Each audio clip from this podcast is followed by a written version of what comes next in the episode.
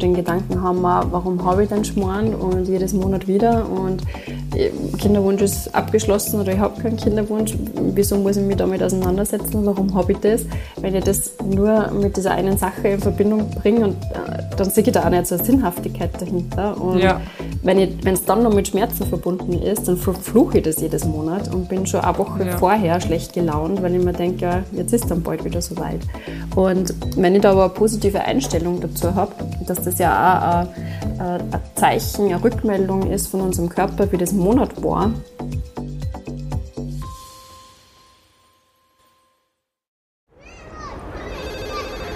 Miller, ich brauche ein Spielplatzdate. Sanji, ich bin sowas von ready.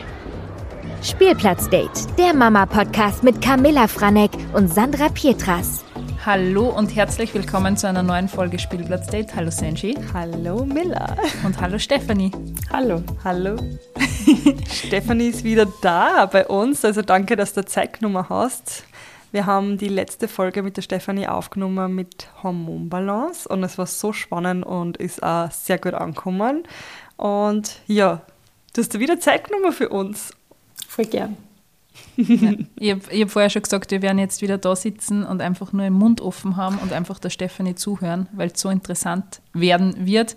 Die letzte Folge ist echt verdammt gut angekommen. Also das Feedback war super, weil es einfach so eine richtig informative Folge war. Ja, und für alle Frauen, nicht nur für Mamas, sondern halt ja. einfach, das sollte man, glaube ich, als Frau einmal gehört haben. Ja. ja. Ich finde es richtig, richtig cool. Und heute geht es weiter mit einem Frauenthema. Wir starten jetzt gleich mal mit den Regelschmerzen. Wir haben halt auch wieder einiges vor und ich berichte jetzt gleich mal über meine Erfahrungen. Also ich bin Gott sei Dank komplett verschont geblieben von Regelschmerzen. Ähm, ich habe nur damals eben bei der Geburt, also bei den bei die Wehen gedacht, okay, so konnten sie vielleicht Regelschmerzen anfühlen, aber sonst echt habe ich nie was gehabt. Ja. Ich weiß nicht, wie es bei dir war. Ich habe auch das Glück, wir zwar sehr unerfahrenen, was das angeht, ja. aber also ich kenne es nur von meiner Mama, die hat extrem Orgelschmerzen und ich habe immer Angst gehabt, dass ich das dann auch nach der Geburt oder so, weil es kann sich ja trotzdem verändern, dass man halt dann, nachdem man Kinder kriegt, auch Regelschmerzen kriegt. Aber bei mir ist so geblieben, dass ich keine habe. Aber jetzt merke ich es halt manchmal, wie soll ich sagen, ich merke es im Rücken. Also ich habe nicht in der Gebärmutter Schmerzen, sondern eben manchmal, wenn ich meine Tage habe, für die Ohren Rückenschmerzen. Und ja. Okay, na, das, das habe ich ist nicht. so das Einzige, was halt irgendwie dazugekommen ist. Aber das ist auch erst seitdem ich die Mädels auf die Welt gebracht habe. Und jetzt sagen wir, wie es bei dir war, Stefanie, weil du hast eine ganz andere Story dazu. Ja. Ja, bei mir, ich bin leider da nicht so verschont geblieben. Also bei mir war das eigentlich von Anfang an ganz intensiv, also von der ersten Regel eigentlich schon weg. Und ja. bei mir war das auch so, wie, wie äh, du jetzt gesagt hast, Sandra, die, meine Mama hat auch schon so starke Schmerzen gehabt. Mm, und ich kann mich noch erinnern, ich habe es relativ bald gekriegt, also ich war da elf und meine Mama ist dann vor mir gestanden, wie ich es gekriegt habe, so mit einer Packung Binden und einer Packung Schmerztabletten. Und ja. hat mir das dann auch gleich irgendwie so mitgegeben, dass es was Schmerzhaftes. Und ich habe das gar nicht in Frage gestellt, also so mit elf. Ähm, ist man da, glaube ich, sowieso ein bisschen überfordert, wenn es so ganz bald losgeht. Und ja, sicher. Dann gleich so dieser, also ich habe das immer gewusst, dass meine Mama zwei Tage im Monat eigentlich gelegen ist. Und dann auch so dieses Symbol gleich mit den Schmerztabletten. Also ich habe das nie hinterfragt, ähm, dass das was sein könnte, was andere vielleicht nicht als schmerzhaft empfinden. Und ja. das ist, glaube ich, auch gleichzeitig ein großes Thema. Dass, also es ist ja schon so ein bisschen ein Tabuthema. Viele Frauen mh, mm, haben Schmerzen, bleiben zu Hause, können nicht arbeiten gehen, Mädchen, die nicht in die Schule gehen ähm, und dann aber Ausreden erfinden, sagen, sie haben Migräne oder ähm, einen Magen-Darm-Infekt und kaum ja. jemand sagt öffentlich, ja, ich habe Regelschmerzen und muss jetzt zwei Tage zu Hause bleiben. Und da fängt es ja schon mal an, dass es eigentlich ein Thema ist, wo man äh, eher schambehaftet drüber spricht und was so in der Gesellschaft nicht wirklich angekommen ist. Und es ist aber ganz wichtig zu sagen, also das sage ich jetzt gleich vorweg, ähm, Regelschmerzen, Menstruationsschmerzen müssen oder sollen nicht sein. Also das ist was, wo man nachschauen kann, wo kommen sie her. Und definitiv was, was man angehen kann. Und jede Frau kann ihre Menstruation schmerzfrei erleben. Es sei denn, es gibt da jetzt wirklich Krankheiten wie Endometriose. Ähm, ja. Werden wir halt, glaube ich, auch noch ein bisschen drauf eingehen. Das ist was, wo ja, wo man einfach mit den Schmerzen umgehen lernt und wo es aber auch verschiedene Phasen gibt und mal mehr, mal weniger. Aber jetzt grundsätzlich, wenn organisch ähm, alles gesund ist, wenn alles abgeklärt ist, kann man Regelschmerzen definitiv sich näher anschauen und über den Lebensstil, ähm, über die Ernährung da definitiv was machen, dass es nicht schmerzhaft sein muss. Ja, voll. Und ich habe das auch letztens ähm, eben gesehen, also das war wie, wie soll ich sagen, nicht ein Aufruf auf Instagram, aber da ist halt irgendwie so gestanden, jede Frau so, sollte wissen, dass Schmerzen, ähm, wenn man seine Tage hat, nicht normal sind. Also dass man da, auch wenn man jetzt gar nicht weiß, man hat Endometriose oder es, egal was, was es ist, aber es ist halt nicht normal und man soll es sich anschauen lassen und halt einfach nur den Grund finden oder wissen, wieso das ist. Ja. Definitiv. Wie, wie, bist du, also wie, wie war das dann eigentlich bei dir? Ab wann äh, ist dir dann irgendwann geschossen, okay, das ist eigentlich nicht normal, auch dass ich jedes Monat Schmerztabletten nehme? Äh, ist es dann durch die Ausbildung gekommen, dass du sagst? Ja, sowas um den Zeitraum herum. Also es war dann tatsächlich so, dass ich total bald mit der Pille angefangen habe, weil mhm. das dann so die Lösung war von meinem äh, Gynäkologen damals. Also der hat dann gesagt, ja, nimmst die Pille, dann sind die Schmerzen weg. So war es dann auch. Ähm, aber ist natürlich auch nicht die Lösung, mit 13 mit der Pille anzufangen. Und ich habe die dann genommen, bis sie 18 oder 19 war. Ähm, tatsächlich einfach nur wegen den Regelschmerzen und dass die Haut ein bisschen schöner geworden ist, war halt auch so ein positiver Nebeneffekt und ich habe das einfach nicht hinterfragt und dann mit 18, 19 habe ich dann angefangen so zum Nachdenken. Das war dann eher so der Zeitpunkt, wo ich eben auch zum Studieren angefangen habe, ja. Ich kenne das, kenn das von einer Freundin von mir oder einer Bekannten, da war sie noch, da war ich echt auch noch recht jung und da habe ich mir immer gedacht, okay, was hat sie denn, weißt du? Da habe ich meine Regeln noch nicht gehabt und da habe ich auch mal mitgekriegt, okay, sie kriegt Schmerztabletten, sie liegt. Äh, ja, wie gesagt, ich bin da komplett. Ja, aber ich, ich kenne das auch von einer Bekannten, also die hat auch jedes Mal, wenn sie ihre Tage gekriegt hat, die hat so viel Schmerztabletten genommen und es hat nichts gebraucht. Also die war komplett fertig, die ist sogar mal in Ohnmacht gefallen vor Schmerzen. Also das war bei der so, so arg. Und da ist er am Ende dann, also hat sie dann herausgestellt, dass Endometriose hat. Also und da ist dann halt auch nochmal mhm. Ärger. Also das ist dann richtig, hey, da kannst du halt wirklich nichts machen, da bist ausgenockt. Brauchst du jetzt noch Schmerztabletten oder hast du das komplett in den Griff gekriegt? Das komplett in den Griff gekriegt, zum Glück. Also bei mir war ja dann ja. auch so die Diagnose Endometriose. Mhm. 19, 20. Und ähm, so nach den Schwangerschaften hat man dann irgendwann gesagt, ja, es ist, es ist keine Endometriose, sondern eine Adenomiose. Und ich habe das, bei mir hat sich das positiv ausgewirkt, die Schwangerschaft, die, die Stillzeiten. Also ich habe dann danach weniger Schmerzen gehabt als davor. Ähm, interessanterweise. Habe aber dann auch so nach der Stillzeit und nach diesen ganzen Hormonumstellungen, den intensiven, ja, angefangen, mich ganz intensiv mit der Hormonbalance, mit ähm, der Ernährung nun mal gezielter zu beschäftigen ähm, und auch mit Entspannungstechniken, mit Atemtechniken.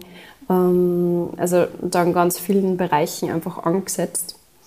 Mhm. Und das hat das wahrscheinlich auch begünstigt, dass dann die Schmerzen nicht mehr so intensiv waren. Also ich habe mittlerweile Vielleicht. ganz, ganz selten Schmerzen. Also nur in Monaten, wo ich komplett über die Stränge schlage im Sinne von zu viel Stress und zu wenig ja. Schlaf und vielleicht viel, viel Alkohol, weil Advent oder Geburtstagsmonat oder so, dann merke ich schon, dass ich wieder Schmerzen habe, aber auf keinen Fall vergleichbar mit ähm, so der Zeit unter 20. Also ich habe da auch so einen Moment gehabt, ähm, wo ich dann mit der Pille aufgehört habe, wo ich wirklich so Schmerzen gehabt habe.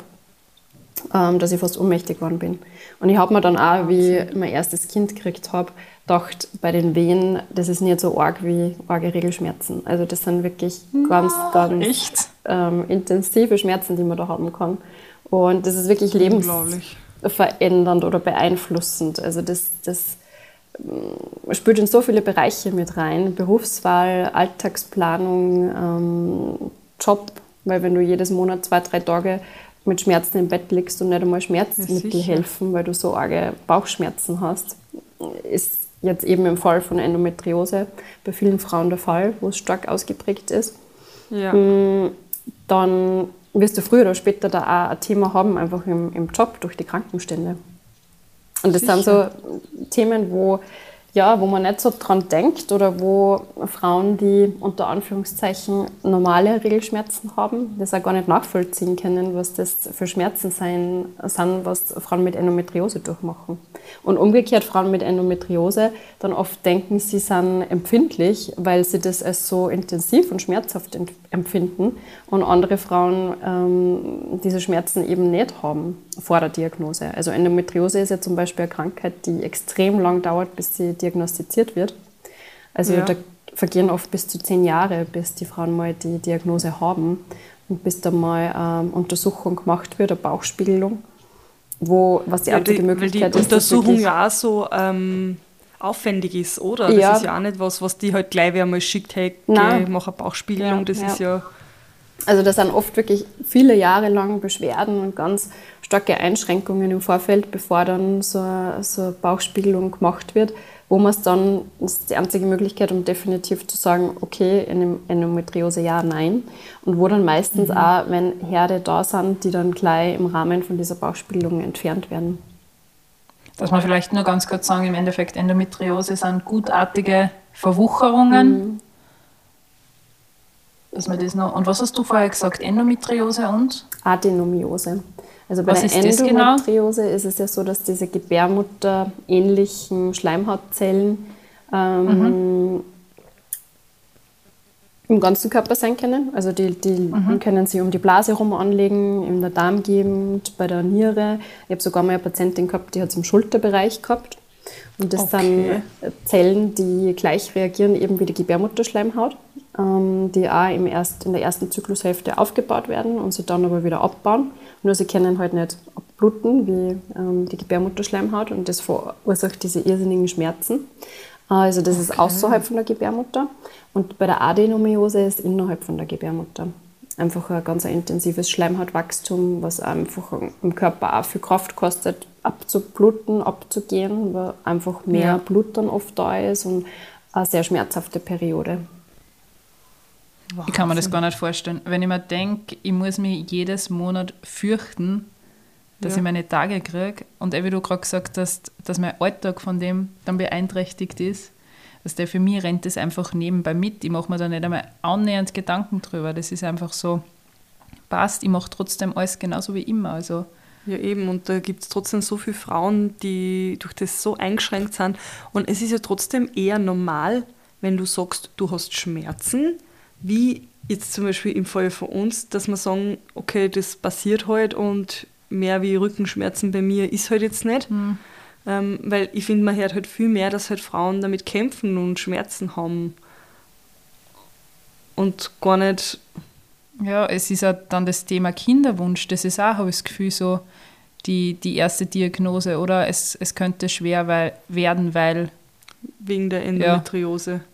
ja. ja. Hört man wie, oft wie, in dem Zusammenhang, ja. Ja, nämlich sehr oft. Und dann das Zweite, was meistens fällt, sind Zysten. Das ist ja mhm. dann das Nächste, was da irgendwie in Verbindung gebracht wird. Wie, wie gehst du das jetzt an? Angenommen, du hast jetzt eine Patientin, ähm, die extrem an Endometriose leidet, wo das diagnostiziert ist. Wie, wie startest du dann am besten? Oder kann man da ja. mit, der, mit der Diät was machen? Mhm. Ähm, also was ich da immer ganz intensiv mache, ist wirklich Ernährung und Lebensstil. Also dass ich die Frauen wirklich auch darauf aufmerksam mache, dass die, die Psyche, der Lebensstil da einen ganz einen großen Einfluss haben. Also bei Endometriose finde ich ja, ist es ganz spannend. Ich habe ähm, eine Patientin gehabt, die im Ausland gearbeitet hat eine Fernbeziehung gehabt hat, im Ausland gearbeitet hat und immer wenn sie da im Ausland war bei ihrem Mann oder Partner, hat sie kaum Symptome gehabt und sobald sie dann wieder in Österreich war, also die war glaube ich immer ein halbes Jahr dort und ein halbes Jahr da und dann haben die Symptome wieder angefangen, weil ja einfach auch ihr Partner so gefehlt hat und weil, die, weil sie sich in der Umgebung in Österreich nicht wohlgefühlt hat. Und sobald sie dann wieder weg war, ein halbes Jahr, ist es wieder besser geworden. Und es war immer dieses Spielchen. Und das hat mir einfach auch so gezeigt, dass die, die Psyche, wie wir uns wohlfühlen, wie unser Alltag gestaltet ist, dass das auch darauf ganz einen großen Einfluss hat. Und es ist irgendwie auch logisch, weil es sind ja so Entzündungsgeschehen im Körper und Entzündungen werden gefördert durch Stress. Und ob der Stress jetzt körperlich oder psychisch ist, ist dann nicht so, also wird nicht so unterschieden. Ähm, ja. In dem Moment, wo ich einfach gestresst bin und wo ich mich nicht wohlfühle in meiner Umgebung auch, wenn ich zum Beispiel auch viele Konflikte in der Familie habe. Mm, Kindererziehung ist intensiv, äh, Thema mit dem Partner oder mit der Herkunftsfamilie, was auch immer, dann kann das das auch negativ beeinflussen. Und ja. diesen Zusammenhang, oder das ist vielen Frauen einfach gar nicht bewusst, dass man ähm, darüber auch einen, einen großen ja, Effekt erzielen kann. Und natürlich dann auch über die, über die Ernährung. Also es gibt schon eine Ernährungsweise, wo man einfach Entzündungen reduzieren kann, äh, mit Hilfe von Nahrungsergänzungsmitteln. Ähm, die Darmgesundheit spielt eine ganz große Rolle auch, weil die Darmgesundheit ja auch einen großen Einfluss auf unsere Hormonbalance allgemein hat. Und das ist einfach auch so was, wo ich immer schaue, dass die, die Frau halt unterstützt, einfach in, in einer stabilen ähm, Hormonlage, dass die, die Hormone einfach auch im Balance sind. Also so Darm, ähm, entzündungshemmend und äh, Stress reduzieren, Lebensstilfaktoren. Ja. Das sind im Prinzip so die drei Bereiche, was ich mir da anschaue.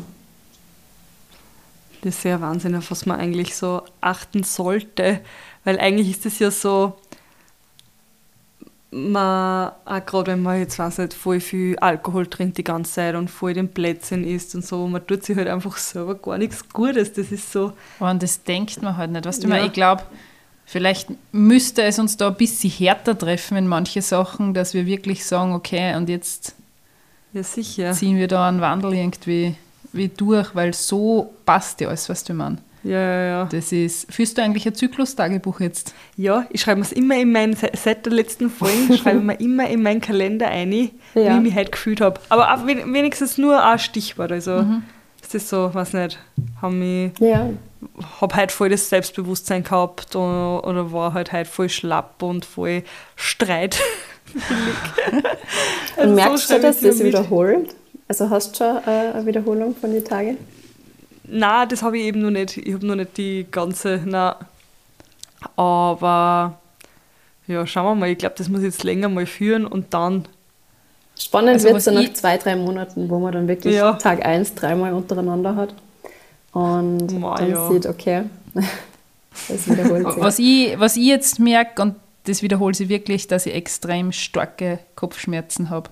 So kurz vorm Eisprung habe ich so abartig arge Kopfschmerzen mhm. und ich habe mir jetzt immer eingebildet von wegen, es ist ein Verspannungskopfschmerz. Ja, ja. Aber ich, er geht nicht weg. Und normalerweise kriege ich. Tage. Ja, ja Eisprung. Kurz. Also. Es ist immer ich habe dann das Gefühl, okay, Schmerztabletten helfen ab und zu echt gut, aber diese Kopfschmerzen kriege ich nicht einmal mit Schmerztabletten mhm. weg. Das ist so ein ganz eigener Schmerz. Ja. Und ich habe einfach keine Ahnung, wie ich das in den Griff kriege, weil das ist schon fast Migräne.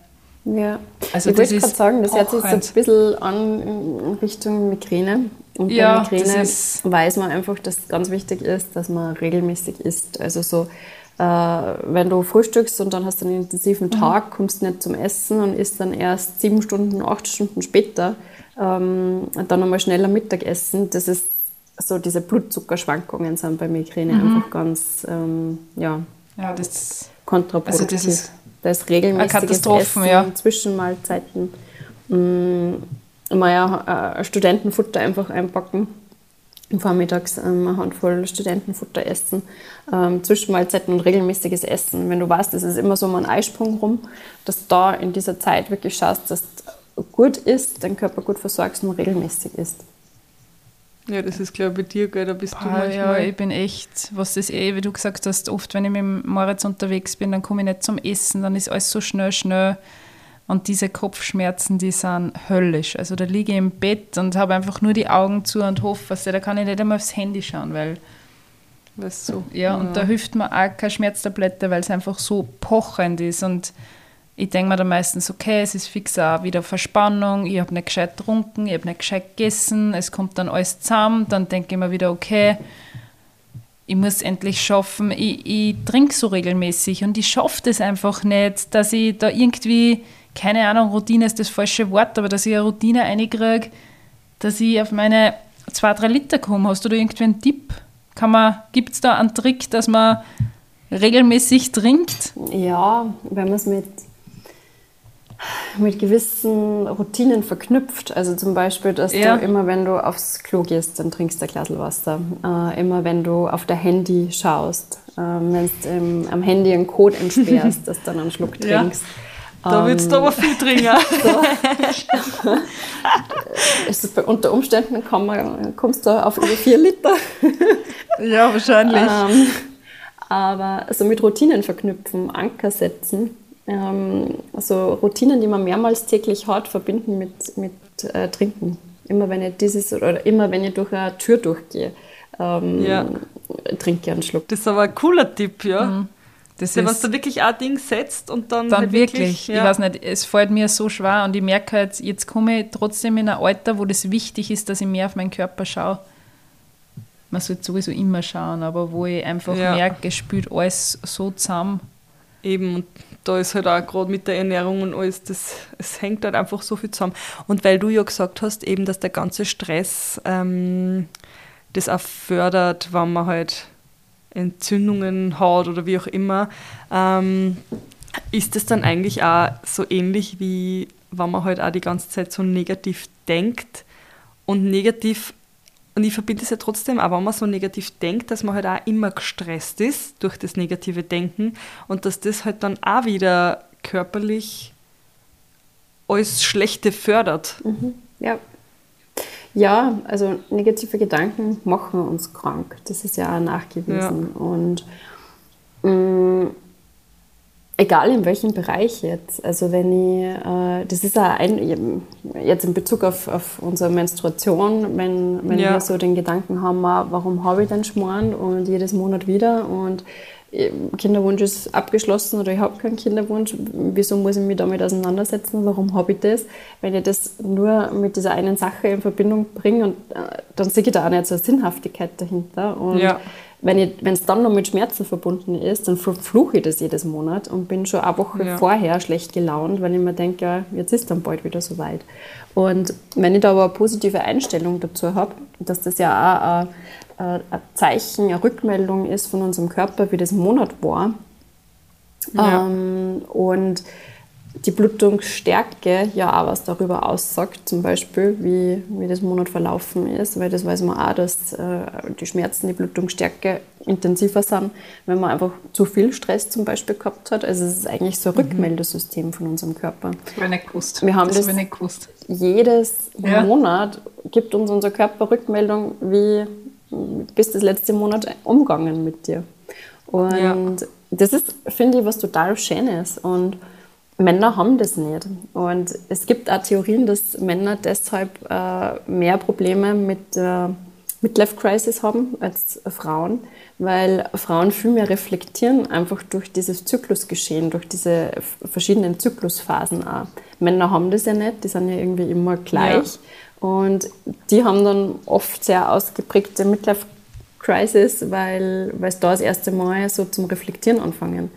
Und Frauen können wirklich so die Periode, die Menstruation, die Regelblutung jedes Monat verwenden, um immer wieder reflektieren. Wie war es? Was kann ich mal kurz tun? Die beschäftigen sich dadurch viel mehr mit ihrer Gesundheit auch. Im Idealfall. Ja, voll. Ja. Ja, eh, und du hast es auch letztes Mal so schön gesagt, und wenn man sich das halt dann eben auch noch richten kann, mit dem Zyklustagebuch und man weiß, wie man drauf ist und sich das ein bisschen, also eigentlich sich selber kennenlernt und seinen Zyklus kennenlernt, dann ist das halt nur mal mehr, wie soll ich sagen, dann kann man das nur mehr nutzen.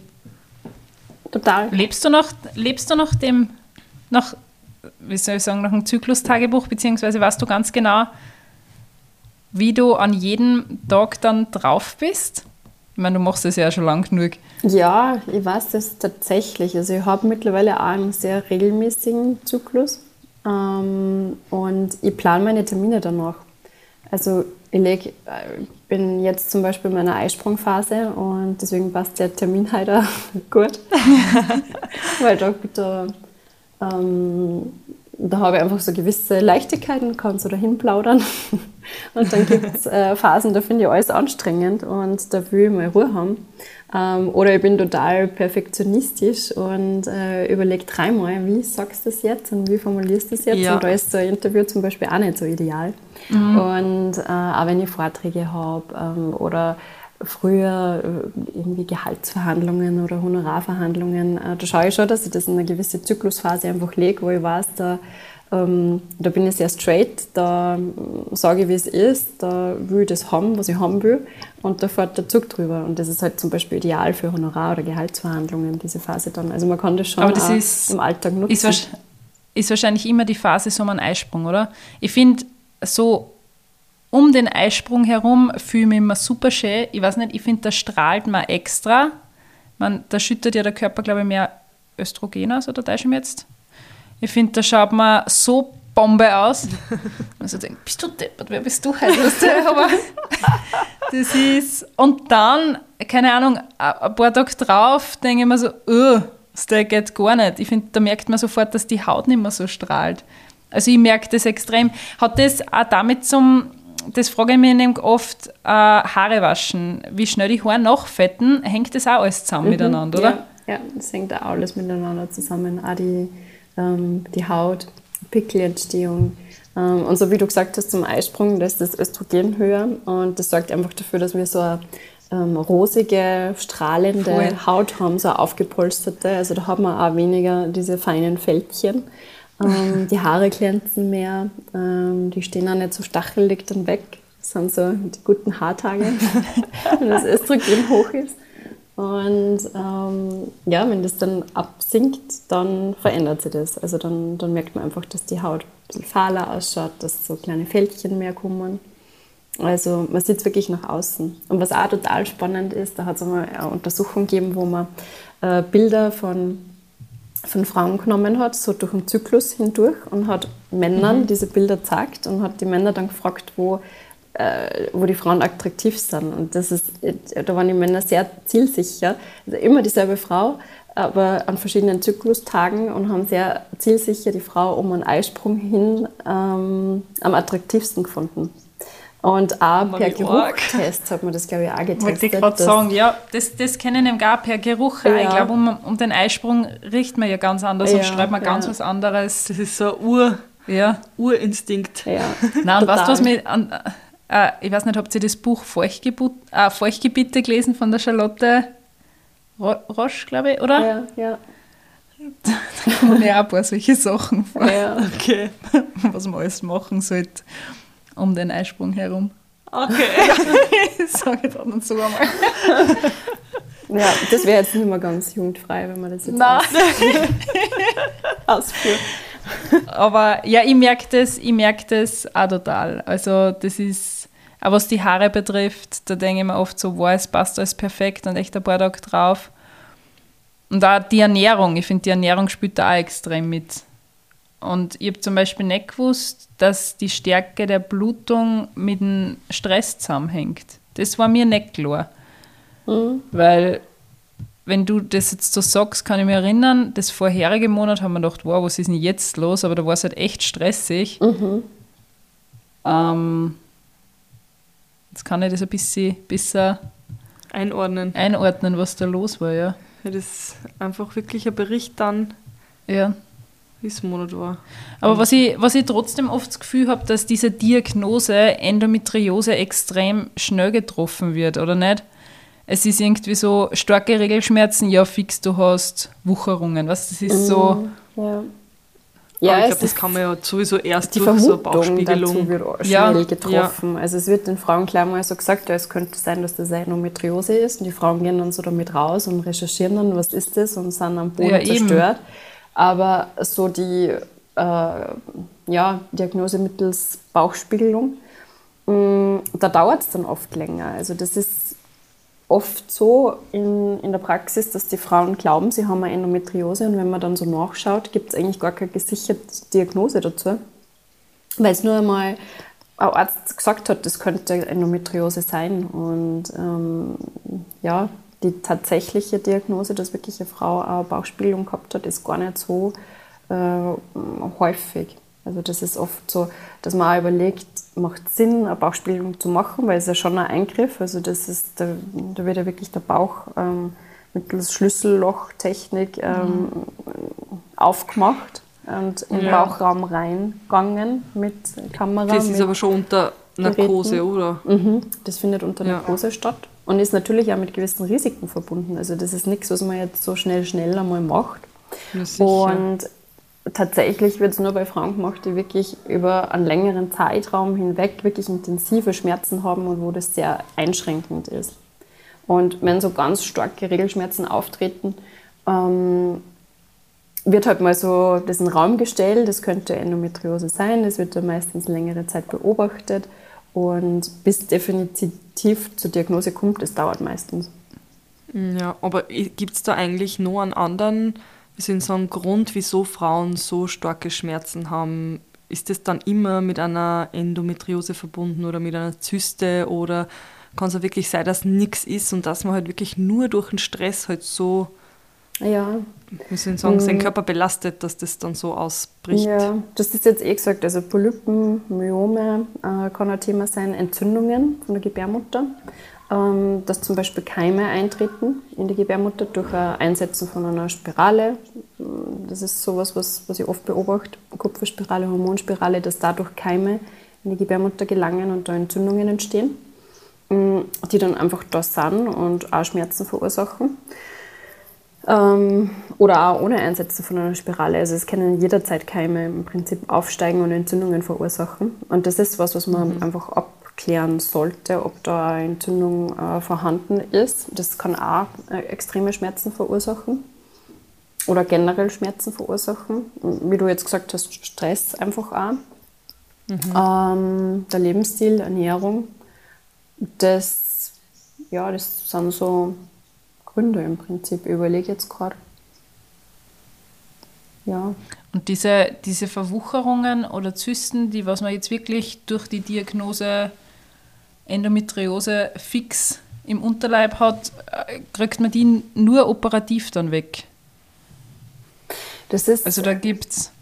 Ja, die werden mhm. operativ mhm. dann entfernt, die, die gehen nur durch Operationen auch weg und das ist aber auch ganz spannend. Also ich, ich lese manchmal OP-Berichte, wo so viel Gewebe dann entfernt wird, wo ich mir denke, wie hat diese Frau eigentlich nur leben können? Wie, wie hat die die Schmerze, Schmerzen unter Kontrolle gebracht? Und die dann aber sagt, sie hat gar nicht so arge Schmerzen gehabt. Und umgekehrt oft, dass fast nichts sichtbar ist, dass da gar nicht großartig was da ist. Ähm, und die Frauen haben ganz arge Schmerzen. Also ja. das kann man auch nicht so sagen, dass jetzt viel Wucherungen viel Schmerz verursachen, weil es oft mhm. ganz unterschiedlich auch empfunden wird. Und Frauen sind oft überrascht, wie es ausschaut tatsächlich im Bauchraum, weil sie gar nicht ja. so starke Schmerzen haben und umgekehrt genauso. Ich kann mir das gar nicht vorstellen, wieso das ausschaut. Ich meine, bei Verwucherung, keine Ahnung, denke ich immer an Kletterpflanzen, frag mich nicht, aber weißt du, wie ich meine? Das ist so, so, denk, so stelle ich mir es vor. Ja. Aber keine Ahnung, wie das dann wirklich ausschaut. Das ist jetzt, und auch, was man ja dann meistens auch kriegt, diese Diagnose, man kann nicht leicht schwanger werden. Das ist ja, wie du vorher gesagt hast, meistens ist es ja nur Vermutung und dann geht die Frau heraus aus dem Termin und denkt sich, okay, wow, fuck, Kinder ja. kriegen ist jetzt doch nicht so easy. Und ich glaube, dann setzt ja erst wieder der Stress ein, dass man wirklich sagt, okay. Ja. Ja, es ist, also meistens kommen die Frauen nach einer Operation zu mir, mit Kinderwunsch eben, ähm, mhm. weil sie dann im Krankenhaus die Empfehlung bekommen, jetzt das nächste Jahr wäre ideal, weil jetzt sind diese ganzen Endometriose-Herde draußen und jetzt wäre es gut, schwanger zu werden. Und dann haben die da so diese Timeplan im, im Kopf, ein Jahr habe ich jetzt Zeit ja, ja, und dann muss es funktionieren. Und ist natürlich auch nicht äh, ideal, wenn man sich dann da so unter Stress setzt. Und man muss ja sagen, wenn dann nochmal operiert wurde, wie schnell das dann wieder nachkommt, das ist ganz, ganz unterschiedlich. Also Ja. manche haben dauerhafte Ruhe, manche haben nach einem halben Jahr schon wieder Schmerzen. Ähm, und das ist ganz, ja, Es ist, es ist so interessant. Ich habe im Freundeskreis auch eine Freundin, die an Endometriose leidet. Ähm, und ich kann da echt so wenig dazu sagen, weil ich halt so verschont geblieben bin. Für mich ist das ganz weit weg, das Thema. Ganz weg. Aber natürlich Aber auch ich finde es voll wichtig, dass ja, man über das spannend, reden ja. und dass halt einfach auch Frauen, die Schmerzen haben, sie unbedingt einfach untersuchen lassen sollen und auch nicht, wie soll ich sagen, weil irgendwie kommt es mir vor, dass dann halt auch sehr viele Frauenärzte dann einfach so, ja, nimm die Pille dann, äh, so wie es bei dir der Fall war, dass halt dann wirklich so leicht dann gesagt wird, ja, nimm die Pille, dann ist passt, dann wird, wirst du halt keine Schmerzen haben. Aber das viel halt gar nicht dann richtig nachforschen, wieso. ja. Dann im Endeffekt der Stress, dass wenn du mit der Pille aufhörst, dass die Schmerzen wieder zurückkommen. Und ich habe da eine Freundin, die, die hat einfach ewig lang nicht ihre Regel gekriegt. Das war. Und ich habe beim ersten Versuch, wie ich mit der Pille aufgehört habe, auch nicht meine Tage gekriegt. Und dann hätte ich ja wieder eine Mini-Pille nehmen müssen, dass ich das alles ankurbel, was ich einfach nicht wollte. Das war ja dann das Nächste. Und dann bist du wieder im Stress und du kommst da gar nicht irgendwie außer. Ja, ja. Das heißt dann immer nur, ja, Mönchspfeffer, Frauenmantel, Tee, ähm, keine Ahnung, dass man das ein bisschen. Ich meine, das hat schon geholfen beim zweiten Mal dann. Weiß nicht, ich schwöre den Mönchspfeffer. Du den mit Ja. ja, der ist echt. Keine Ahnung. Ist ja, oder pflanzliches Östrogen, sagt man, oder fällt das unter. Oder redet jetzt ein Blödsinn? an, äh, unterstützt die Entstehung. Also es ist bei, Okay. es gibt keine natürlichen Hormone in dem Sinn, ähm, sondern diese pflanzlichen Stoffe unterstützen einfach die äh, Produktion davon im Prinzip. Und ich muss auch sagen, also mh, ich würde jetzt so diese Hormone, synthetische Hormone, bioidentische Hormone, ich möchte das gar nicht verteufeln und sagen, das ist alles schlecht, sondern es gibt schon Bereiche, wo es sinnvoll ist, ein bisschen nachzuhelfen und ähm, einfach die Hormonlage zu unterstützen, weil es einfach wirklich dazu beitragen kann, dass ich halt nicht mehr diese extremen Schmerzen habe. Also in manchen Fällen ist es schon gut, aber es ist halt auch wichtig, dass man wirklich da zum Spezialisten geht, der sich gut auskennt und dann nicht probiert, sondern weiß, was er tut, mit bioidenten Hormonen vielleicht arbeitet. Und Ja. ja, Ich habe gleich probiert. Google, Mönchspfeffer, wie viel passt, bestimmen ja hast du Glück gehabt. Ja. Ja. der, was, was sind so negative Auswirkungen vom Mönchspfeffer? Das würde mich interessieren. Es kann sogar sein, dass das dadurch ähm, intensiviert. Wenn du, wenn du jetzt Regelschmerzen hast und du nimmst Mönchspfeffer, es kommt darauf an, wo die herkommen. Und äh, wenn es jetzt nicht an, einem- am Östrogen liegt und du nimmst Mönchspfeffer, kann sogar sein, dass du noch intensivere Schmerzen kriegst. Also das habe ich auch ganz, ähm, ganz Boah, oft. ja. Wobei schon viele, das muss man schon sagen, also Mönchspfeffer ist schon was, was vielen Frauen hilft. Aber äh, ich, ich habe noch nie Mönchspfeffer Das sind so, gehabt. Was ist denn das? das sind Ist so, dann so das sind so dunkle Tropfall. Tropfall sind das, Ja. okay.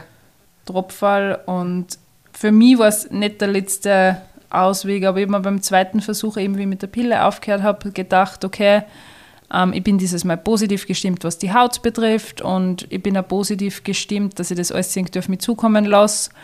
Und es hat dann auch wieder relativ lang gedauert und ich habe mir gedacht, okay, probiere es einfach einmal mit Mönchspfeffer, dass ich, keine Ahnung, dass ich das ankurbel dass, weiß ich nicht, ich habe das Gefühl gehabt, mein Körper war irgendwie so in einer Ruhephase, da ist einfach nichts passiert. Und es hat dann durch den Mönchspfeffer einfach funktioniert, bild immer zumindest ein, oder wäre sie sowieso gekommen, dass ich die Regel wieder gekriegt habe. Ja. Und Ja, da ich habe beim, ja, sicher Glück Das- gehabt. Also das ist auch was, was ich Ja. betonen möchte. Ist, egal, ob jetzt Nahrungsergänzungsmittel oder pflanzliche Präparate.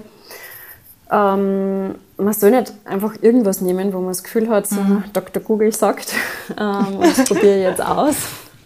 Ja, ähm, kann gut gehen, kann ähm, nichts bewirken. Im schlimmsten Fall kann es die Situation auch verschlimmern. Also es macht schon Sinn, gezielt äh, zu Nahrungsergänzungsmitteln oder pflanzlichen Präparaten zu greifen und ähm, da Spezialisten einfach ranzulassen. ja. Es ist, ne, also, ja. dass man jetzt wirklich was Negatives anrichtet im Körper, vielleicht weniger, aber es ist einfach äh, ein Geld, was man oft investiert. Also wenn ich, wenn ich mir anschaue, was oft jahrelang Geld ausgeben wird für Nahrungsergänzungsmittel, wo die Sinnhaftigkeit zweifelhaft ist, ähm, ist auch irgendwie blöd und könnte sinnvoller einsetzen. Und ja, in, im schlimmsten Fall ist es sogar für den Körper einfach eine zusätzliche Anstrengung, was zu verarbeiten, was er ja. eigentlich gar nicht bräuchte. Das heißt, der Kunde mal zu dir kommen und sagen, okay, check die Lage. Angenommen, ich habe jetzt ein Blutbild beim Arzt machen lassen, dass ich dann mit dir über das rede und sage, okay, Stefanie, was fällt mir, wie, wie konnte man jetzt vorgehen, dass ich meinen Körper auf Idealzustand bringe. Ja, ja repariere mich. Also, Diätologen können da unterstützen, äh, aber genauso gut äh, die äh, Ärzte. Mhm. Also deswegen ja. ist da einfach wichtig, dass man ähm, einen Arzt hat, eine Ärztin hat, wo man weiß, die kennen sich gut aus und denen man einfach vertraut und die da Empfehlungen geben können. Und jetzt muss ich noch fragen, was für gute Erfolge hast du schon geschaffen zum Thema Endometriose mit deinen Patientinnen? Also, dass man wirklich sagt, die Schmerzen sind fast verschwunden oder? Mm, ganz unterschiedlich. Also oft ist es einfach, dass die Schmerzen weniger werden, dass die Frauen sagen, sie sind jetzt bewusster. Ich finde, bei Endometriose ist ganz, steht ganz viel im Zusammenhang mit, mit dem Bewusstsein, mit dem Körperbewusstsein. Mm, also die Zusammenhänge mit der, mit der Psyche, mit dem Lebensstil. Und dann, wenn ich das Paket noch komplementiere mit, mit Ernährung, mit einer Ernährungsumstellung, dann ist es schon so, dass die, die Frauen in der Regel sagen, ich fühle mich jetzt einfach besser, ich kann damit besser umgehen, ich kann das besser handeln, ich kann ähm, über die Atmung auch zum Beispiel viel beeinflussen. Also das ist auch ein Thema, was ich immer bespricht zusätzlich mit den Frauen, wie man richtig atmet. Weil die meisten mhm. atmen, wenn ihr jetzt, so wie es da sitzt, einmal überlegt, wie tief ihr reinatmet in eurem Körper. Ähm, die meisten atmen im Prinzip nur da so im oberen Brustkorbbereich. Und dass jemand wirklich ganz gezielt weit runter atmet, ähm, bis im Bauch, in Bauch rein, ist es eher ja. selten. Und das ist voll was Entspannendes. Und wenn ähm, richtig einatmen ist durch die Nase einatmen, durch den Mund aus. Ähm, einatmen und doppelt so lang ausatmen. Und wenn man das dann wirklich einmal gezielt macht, eine Minute lang, das hat so was Entspannendes. Und ja, das sind einfach so, so Kleinigkeiten, die in Summe mh, mm, schon eine wesentliche Verbesserung herbeiführen. Und konntest du uns zur Atemübung mal sagen, dass wir wirklich bewusst atmen oder dass wir das ein bisschen in unseren Arbeitsalltag einbauen, weil ich vergiss das auch. Ich, ich sitze ja so unordentlich immer da. Aber ich kann, ich muss, ich wollte nämlich vorher sagen, ähm, ich habe das auch, seitdem ich bei der letzten Physiotherapie war, ähm, habe ich das auch gelernt und ich mache das auch jeden Morgen. Das mache ich nämlich mit meinen anderen Übungen, was ich da letztes okay. Mal erzählt habe, Mila. Ähm, da mache ich ein paar so Beckenboden und Rücken, also Übungen für den Rücken, wenn ich aufstehe. Und ich versuche, ähm, in meinen Bauch bewusst zu atmen und lege meine Hand auf den Bauch und schaue, dass sich der Bauch halt hebt, also richtig, dass ich in den Bauch atme, dass ich das richtig spüre. Und das versuche ich ein paar Mal und das mache ich aber auch in Stresssituationen gerne, weil mir das richtig dann overholt. Also wenn ich merke, irgendwas ist so arg stressig oder meine Nerven, dann versuche ich echt mir richtig overzuholen und versuche im Bauch einzuatmen und richtig schön außer damit ich das halt einfach wieder, und das hilft halt einfach, finde ich, voll, du, du, das holt dich halt wieder zurück. Ja, voll. Ja, es bringt dich so im Moment und es versorgt einfach euren Körper mit Sauerstoff und das gibt uns Energie. Und weil du jetzt gesagt hast, Physiotherapie, Beckenboden, das ist auch ähm, ein ganz wichtiges Thema. Also man kann Regelschmerzen mindern oder lindern durch einen trainierten Beckenboden oder einfach eine, eine ja. gestärkte Beckenbodenmuskulatur. Also das weiß man mittlerweile, dass Beckenboden ganz ein wichtiges Thema auch ist im Zusammenhang mit Regelschmerzen. Und du hast jetzt auch okay. gesagt, beim Einatmen, dass der Bauch rausgeht. Das ist die meisten, wenn sie einatmen, ziehen sie den Bauch ein. Und beim Ausatmen geht er dann wieder raus. Aber eigentlich, ich sauge ja die Luft on quasi, die geht in den Körper rein, der Bauch geht raus und beim Ausatmen dann wieder umgekehrt. Ja. Okay, das Also gewusst, Atmung, mit dem Beckenboden, das, ist auf jeden, das sind auf jeden Fall wichtige Stichworte. Ja, und das, das hat er auch damals eben gesagt, wo es mir also auch gesagt hat, du bewusst atmen und ich habe ja auf meiner Apple Watch immer so eine Warnung, ähm, bitte Ja, atmen. ja. Und jedes Mal, wenn ich das kriege, mache ich das dann auch wirklich, weil das ist halt dann, da denke ich mir immer, ja, Gott sei Dank hat mir die Uhr wieder erinnert.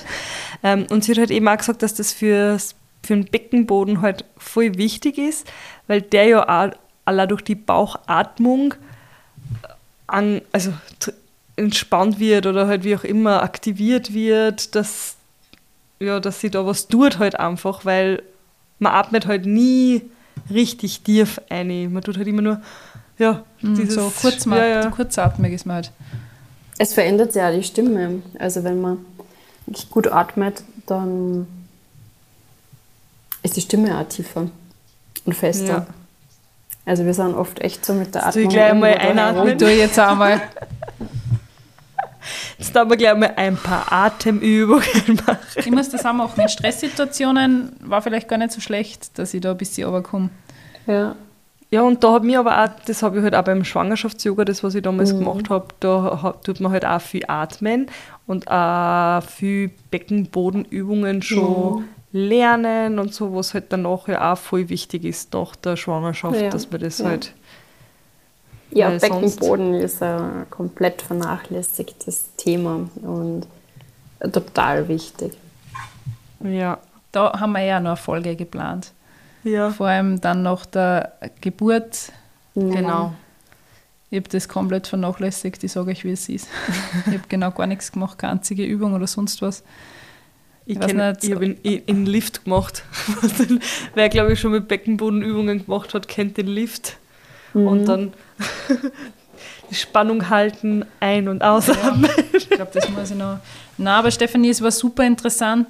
Super interessant, dass du uns da auch wieder ein bisschen eingeführt hast in dieses Thema. Voll genau und Du bist unser Guru. genau. und falls ihr Hilfe braucht oder Schmerzen habt oder denkt, ihr müsst was an eurer an eurem Lebensstil einfach ändern, könnt ihr euch ja gerne bei der Stefanie melden. Wir verlinken alles in den Show Notes. So ist es. Also Stefanie bietet ja ähm, Einzelsitzungen an. Genau. Und es gibt auch regelmäßig Gruppenprogramme bei dir. Vielleicht, dass du das auch noch mal ganz kurz erklärst, diese Gruppenprogramme. Genau, also jetzt ist gerade eins aktuell am Laufen. Im Herbst wird es dann das nächste geben. Es sind immer unterschiedliche Themen. Also jetzt aktuell haben wir das Thema Hormonbalance. Mm, Im Herbst wird denke ich, in Richtung äh, Leber und Darm gehen, weil die Leber und der Darm auch einen wesentlichen Beitrag ähm, zur Hormongesundheit und zur Frauengesundheit leisten. Mm, ja, also das ist immer so sechs Wochen gehen die Gruppen. Das ist immer abends, weil da viele einfach auch Zeit haben nach der Arbeit oder mit Kindern. Und ja, habe in regelmäßigen Abständen. Ist alles auf meiner Website zu finden. Und ja, Sind die Kurse online oder? mhm, die Kurse sind online. Okay. Okay. Zoom. Und es gibt da immer Aufzeichnungen, wenn man nicht live dabei ist. Genau, ganz okay, voll cool. Also auch für Mamas schaffbar, dass man das dann von zu Ja. Hause aus, wenn die Kids schlafen. Ich überlege echt, so Darm, Leber war super interessant. Mhm. Darm, wenig trinken, unregelmäßig essen. Ich glaube, das hängt da alles dann wieder. Darmgesundheit ist sehr, sehr wichtig. Definitiv. Alarm, Alarm im Darm. Alarm im Darm. Okay, okay, ich würde mal sagen, danke, liebe Stefanie. Wir, Darmstadt. Der Verkehr findet heute im Darm statt. ah, Miller, ein, ein feiner Abschluss. Sorry, sind die Schmähs von meinem Bruder. Aber das haben wir jetzt eingefallen. Na, Stefanie, hey, es war super interessant. Danke, dass du dir die Zeit nimmst und danke, dass du einfach so offen darüber aufklärst. Sehr gern. Genau. Ist ein wichtiges Thema, also es sind alles wichtige Themen. Und ich glaube, wir sind jetzt gerade so in einer Zeit, wo gewisse Tabus auch gebrochen werden, wo man offener darüber spricht. Und es braucht ja diese Offenheit, das einfach Ja, das ist wichtig. Und das mehrere anfangen drüber zu reden. Und in dem Moment, wo mehrere anfangen drüber zu reden, ähm, wird es einfach vielen auch bewusster. Und dann fängt man an zu handeln und sich damit zu beschäftigen. Genau, dass man und, weiß, man ist nicht allein. Ja, und du bist wirklich offen. Ich habe das letzte Mal deine Instagram-Stories ähm, gesehen zum Thema Sex in der Partnerschaft, kann man so sagen, Libido, wo du äh, QA gestartet hast. Das war super interessant. Alle. Weil da, da redet ja auch keiner drüber, oder? Nein. Das ist ja auch so, so, so ein Thema. Ja. So Libido steigern, glaube ich, ist auch ein super interessantes Thema, weil mhm. voll. Ich glaube, nach der Geburt oder während der Schwangerschaft, ja, ja, ja. ist das auch ein bisschen eine Flatte. Unter Umständen, muss aber nicht sein. Äh, muss nicht sein. Das, das ist ein anderes Thema. Das, das besprechen wir. Das ist ein anderes Nein, aber super, Thema. Stefanie. hey, danke, danke für die Zeit und ich würde mal sagen, danke, dass ihr wieder eingeschaltet habt. Genau, schaltet nächsten Mittwoch wieder ein. Und jetzt, tschüss, Baba. Genau, tschüss. Ciao. Dieser Podcast wurde produziert von WePoddit.